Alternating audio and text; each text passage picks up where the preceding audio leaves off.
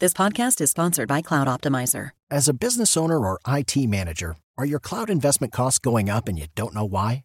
It's time for Cloud Optimizer. As you migrate your business to the cloud, what you're spending and why you're spending it can get a little hazy. But Cloud Optimizer clears up the mystery and puts the cloud to work for you. Cloud Optimizer starts by analyzing usage patterns, right sizing resources, leveraging discounts you may not be aware of, implementing automation, and much more. And by reducing unnecessary expenses and maximizing performance, Cloud Optimizer guarantees you a savings of five times what you spend for their service. As you utilize cloud based services more and more, you don't have to lose sight or control of your spend. You can stay agile, streamline your costs, and optimize your performance, plus save significant money with Cloud Optimizer. Make the cloud work for you with Cloud Optimizer. Get a free assessment and find out how much you can save by going to cloudoptimizer.com. Go to cloudoptimizer.com for your free assessment. That's cloudoptimizer.com. Así sucede con Carlos Martín Huerta Macías. En este podcast recibirás la información más relevante. Un servicio de Asir Noticias. Y está aquí con nosotros también en el estudio la doctora Lilia Cedillo. Es la rectora de la Benemérita Universidad Autónoma de Puebla. Ayer eh, rindió su segundo informe de labores. Me da mucho gusto verla de nueva cuenta por acá. Sabe que se le tiene un aprecio especial y, y, y pues todavía eso me da doble emoción tenerla en el programa. Gracias, Carlos Martín. Pues yo me siento muy contenta de estar con ustedes y, es recíproco, el sentimiento es recíproco, hay un gran respeto y, además, pues, pues hay que decirlo, una amistad que nos une a, la gente de, de, su equipo y en particular con usted, Carlos Martín, y, y con su hermosa familia. No, muchas, muchas gracias. Oiga, la vi, fui, me hizo favor de invitar al informe y pero pero por supuesto llegué a muy buena hora y la vi. Y fui escuchando con atención el informe y la universidad hoy tiene en marcha una manera distinta de ejercer la pues la autoridad desde la rectoría y yo veo una universidad muy humana, muy, muy, muy, muy cercana a los estudiantes, atendiendo lo más sensible de los estudiantes. Así la percibí en un primer momento. Así es, Carlos Martín. Yo siempre he dicho que nosotros debemos estar muy cercanos a los jóvenes, a los trabajadores, tanto académicos como administrativos, y que los programas institucionales deben salir de ahí de, de esas inquietudes, de esas necesidades. Yo, eh, le voy a poner un ejemplo de un programa que no nos costó nada en términos económicos implementar y que solamente fue voluntad.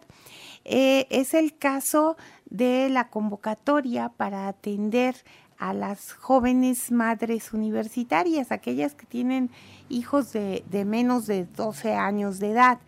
Y, y en este sentido, lo que hicimos fue permitir que ellas armaran su horario primero que todos los demás jóvenes para que así les tocara un horario adecuado y ellas pudieran cuidar a sus pequeños. ¿Y, y cómo surge esto? Eh, eh, una de mis estudiantes me dijo, doctora, fíjese que yo tengo un bebé y, y, vivimos con mis suegros, pero mis suegros ya se enojaron conmigo y ya no me quieren cuidar a mi bebé. Entonces yo tengo un horario horrible, o sea, en la mañana temprano, luego otra clase salpicadita y luego otra ya en tarde. Uh -huh. Dice entonces, eh, y no tengo dinero para pagar una guardería. Este, ¿habrá algún programa que me pueda apoyar? Y, y le dije, mira, vamos a ver si hay posibilidad de que por tu perfil puedas aspirar a alguna beca, ¿no? Las becas académicas, las eh, deportivas, las artísticas, tenemos una gran gama de, becas. Le dije, pero este, déjame checar. Y en eso dije, bueno, eh, los chicos arman su horario de acuerdo a su promedio. Entonces los de mayor promedio eh, se abre la plataforma y ellos suben sus materias, cargan sus materias primero que los demás. Les tocan los mejores horarios, los mejores profesores.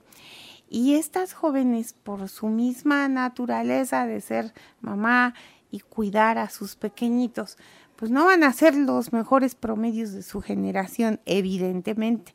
Entonces les tocan los peores horarios, ¿no? O sea, ya lo que, lo que nadie quiso tomar, eso les toca a ellas. Entonces dijimos, bueno, vamos a abrir una convocatoria, que ellas sean las primeras que armen su horario. Así les damos la oportunidad de estar más tiempo con sus pequeños. Les quitamos esa angustia que las madres tenemos de que ya es tarde, ya no tengo quien cuide a mi pequeño, tengo que ir por él. Este, y, ya no está uno en paz, Carlos Martín. Es que eh, eh, con esta historia se ilustra lo que estoy diciendo, ¿no? La visión desde la rectoría para los estudiantes es una visión completamente diferente y muy sensible. Este asunto es bien importante y no solo eso, ahora también hay un espacio en donde pueden ir con sus bebés y darles de comer las mamás. Así es, Carlos Martín. Fíjese que esa también fue una necesidad que externaron las jóvenes, tanto las estudiantes como las profesoras. Tenemos profesoras muy jóvenes que están en esa etapa de, la lactancia de sus pequeños y entonces ellas no tenían un espacio aunque em, tienen el derecho de media hora de, para atender a sus bebés durante su jornada laboral, hay, hay dos periodos en los que ellos, ellas pueden atender a los bebés. El problema estaba que dónde, ¿no? O sea, en el salón de clases no se puede, en muchos casos no hay cubículos para los profesores. Entonces dijimos, bueno, vamos a darles un espacio agradable porque además los lactarios que hemos eh, puesto en marcha son sitios de verdad hermosos, son, son bonitos. La mamá está en un ambiente muy íntimo, en contacto con su bebé, relajada. Y, vamos a seguir trabajando por, por estos lactarios, ¿no? Eh, también eh, eso ya tiene un año que implementamos un, un un programa, nos dieron un recurso de tipo federal y tenía que estar destinado para la mujer. Entonces yo les dije a mis compañeras y compañeros, ¿saben qué podemos hacer? Le dije, mandar a hacer unas, unas maquinitas dispensadoras de toallas femeninas. Le digo, y que eh, las chicas a lo mejor paguen un peso, dos pesos por, por, por cada toalla le digo, pero que las tengan en los sanitarios a la mano. Le dije, miren, tenemos jóvenes de los complejos regionales que el campus está eh, en la mitad de la nada, literal, ¿no? Este, hay como un kilómetro y medio o dos de cada lado que ellas tienen que caminar y bueno, ellos, los, todos los jóvenes, para un transporte público, para alcanzar un transporte. Imagínense si tienen una emergencia de esta naturaleza una joven, pues no, no, no le da tiempo y, genera angustia, ¿no? Entonces dijimos, bueno, se va a destinar a esto. Entonces, muchos de los programas que hemos implementado salen de ahí, de las propias necesidades de los jóvenes. Por eso, en el informe ayer, eh, yo agradecí y dije, agradezco a los jóvenes que me comparten su vida cotidiana, sus problemas cotidianos. Ahora, esto puede ser y puede pasar sí y solo si la rectora está con los estudiantes. Y yo veía imágenes durante la lectura de su informe de la rectora dando clases.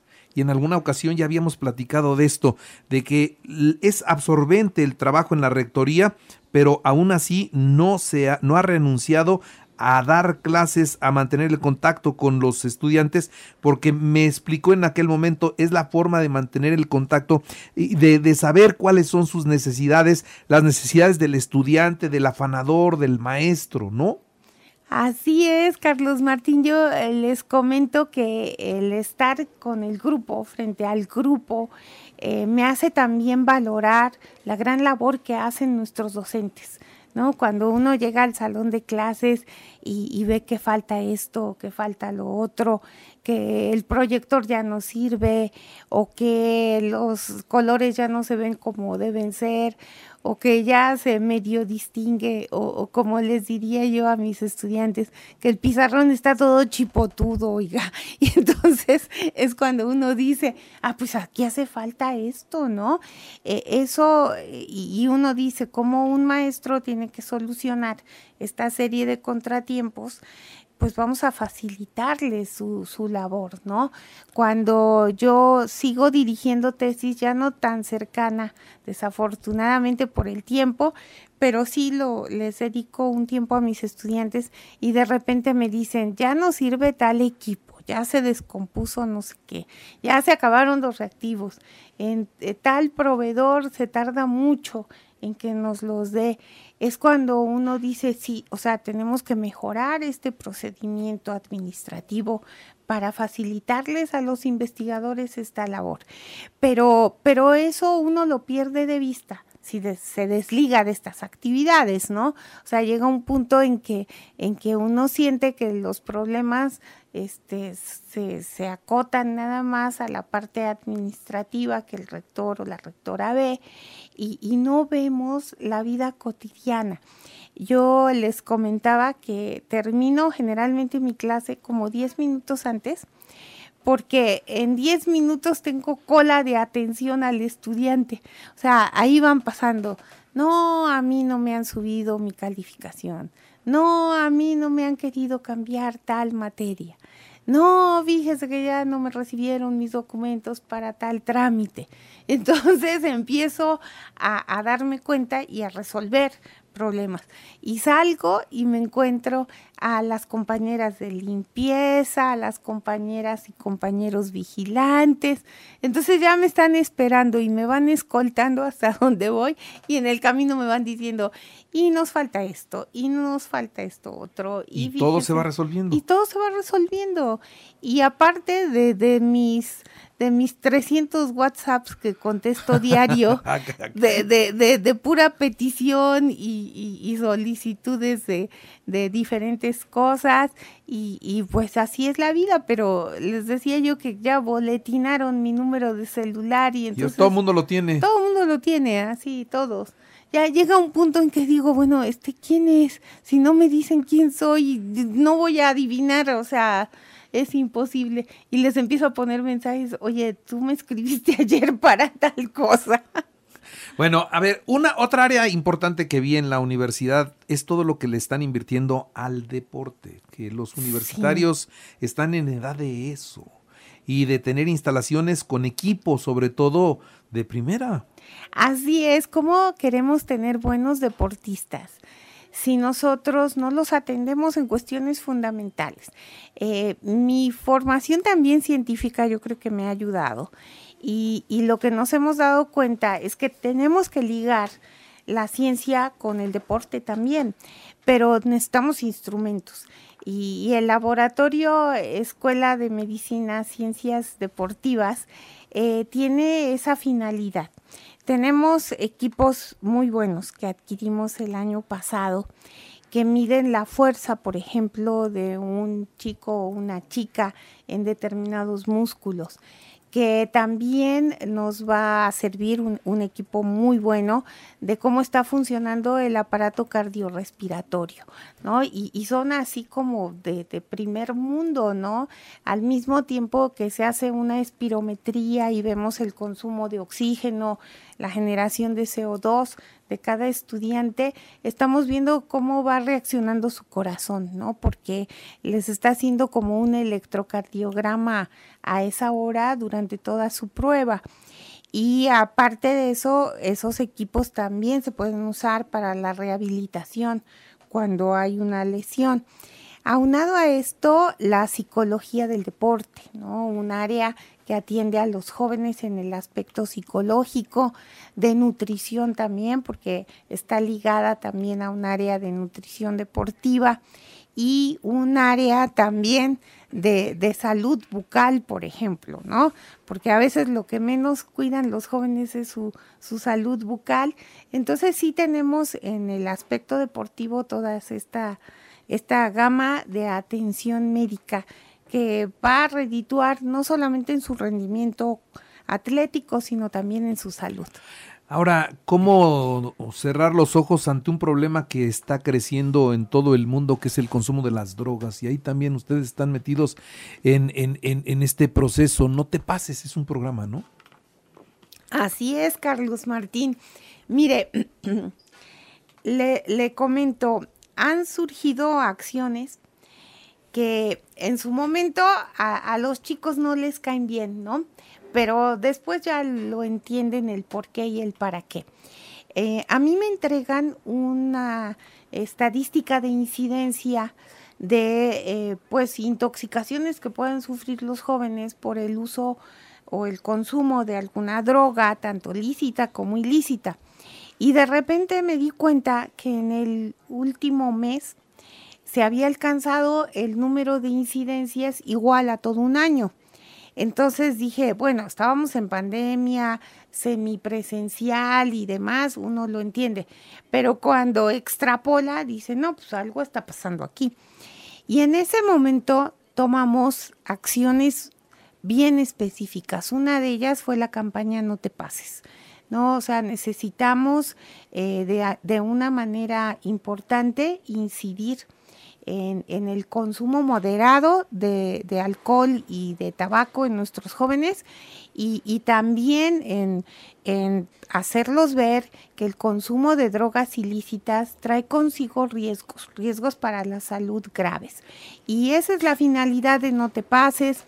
Eh, tenemos también, y, los jóvenes ya se dieron cuenta además, eh, adiestramos a perritos para detectar droga. Entonces, eh, los jóvenes eh, ya lo vieron en determinadas circunstancias, pues llegan los perritos y hacen su labor, ¿no? Que además la hacen muy bien, ¿eh? muy profesionales. son perritos que que sea, en el CAETO precisamente se han adiestrado para ello, eh, sin volver adictos a los animales, eso es muy importante de aclarar. Venden ya el aroma de las drogas, eh, varias empresas muy serias, una de ellas es Sigma, y uno compra el aroma, por ejemplo, de fentanilo o de marihuana o de cocaína y se impregnan las pelotitas estas que se usan para, para ponerle en medio un premio, se impregnan con un premio con el olor. Entonces eh, el perrito le encanta jugar, le encantan las pelotas, los enloquecen y, y ellos asocian la pelotita con el aroma. Entonces empiezan a, rastrear hasta que encuentran y ellos marcan, ¿no? O sea, si un joven trae en su mochila droga, el perrito llega y de ahí no se mueve porque quiere quiere, la pelotita, quiere su premio. Entonces, este sí estamos haciendo ese trabajo en algunos eventos y, y, en, y, de manera sorpresiva en varios lugares, ¿no? La, la idea es decir, a ver, mira, este, pues tú no puedes ingresar con, con droga a la institución, ¿verdad? Bueno, todo, todo esto, podemos poner muchísimos ejemplos más de estos trabajos de cercanía con los estudiantes, pero tampoco quiero, ya, ya por el tiempo, tampoco quiero dejar de hablar de CEU2. Sí. Esta ya se puso la primera piedra, eh, ya se, para que se ponga la primera piedra ya se tuvo que trabajar previamente en, la, en el desarrollo del proyecto ejecutivo, en los presupuestos, en todo esto. O sea, ya se ha caminado mucho. Digamos que ahora lo más fácil es construir, ¿no? Así es, ya la obra ya se licitó. Eh, la, primera y la segunda etapa de esta obra ya fueron licitadas, ya tenemos resultados de, de, estas licitaciones, entonces ya podemos ahora sí poner la primera piedra, tenemos los permisos ya eh, necesarios para hacerlo. Entonces sí, ahora de, dentro del marco de la legalidad ya lo podemos hacer con confianza y ahora sí, pues es trabajarle fuertemente para que en marzo, abril del próximo año nos estén entregando esos, esos primeros edificios y en la convocatoria de agosto del próximo año, ya los jóvenes que van para 26 eh, programas educativos del área de las ingenierías y de las ciencias naturales, ya reciban clases allá, en CEU2. Ya, o sea, ¿va a ser muy rápido? Sí, muy, muy rápido. Sí. ¿Habrá más eh, capacidad para recibir a más estudiantes? Sí, en 2024 estamos pensando crecer en 3.500 el número de estudiantes que vamos a admitir pero va a ir aumentando progresivamente cada año hasta que llegue a 30 mil estudiantes en el año 2030, que podamos, este, bueno, a mí ya no me va a tocar para el 2030, ¿verdad? Pero para quien esté. el Consejo Universitario no la va a dejar ir, no está fácil, ¿eh? No, no, y, bueno, pues quien esté va, va a ser ya capaz de, de, llevar una institución donde va a crecer. Eh, lo importante aquí, Carlos Martín, que hay que recalcar, es que no solamente beneficiamos al área de las ingenierías, sino a todas las que se imparten en CEU. ¿Por qué? Porque van liberando los espacios que ahorita están siendo ocupados y esos nos permiten aumentar la matrícula en otras escuelas y facultades que están en ciudad universitaria. Entonces beneficiamos a diferentes áreas del conocimiento, no solamente una. La apuesta fue las ingenierías porque si nuestro país, si quiere crecer en lo económico, tenemos que crecer en, en, el desarrollo de las ingenierías y, y la tecnología. Entonces, por eso está pensada para esa área. Muy bien. Este, hijo, ya me tengo que despedir porque ya son las 8 de la mañana con 4 minutos y sé que anda en carrusel. Pero una última cosa, ¿cómo están atendiendo las comunidades pobres, a los estudiantes pobres? Es que yo insisto, es una visión de la administración de la UAP completamente distinta. Yo, yo creo que es la, la, la, la administración que, que caracteriza a una mamá maestra rectora. Eh, yo lo dije porque pues, generalmente digo lo primero que pienso, ese, ese a veces es mi gran problema.